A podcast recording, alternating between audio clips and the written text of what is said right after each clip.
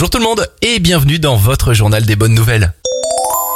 Le secteur de l'emploi souffle un peu, le nombre de chômeurs a enregistré une forte baisse au troisième trimestre 2020, une chute de 11,5%, soit 475 900 inscrits en moins. Bonne nouvelle pour l'écologie, après l'Union Européenne, la Grande-Bretagne et la Chine, le Japon, sixième émetteur de CO2, rehausse ses objectifs climatiques. Il vise désormais la neutralité carbone pour 2050, selon son Premier ministre. Les Français n'ont jamais été aussi solidaires. Malgré toutes les incertitudes économiques, les dons envers les associations ont augmenté de 22% au premier semestre 2020 par rapport à 2019.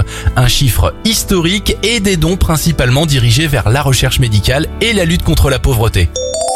C'était le journal des bonnes nouvelles. Il est disponible maintenant sur notre nouvelle application et notre site internet Radioscoop.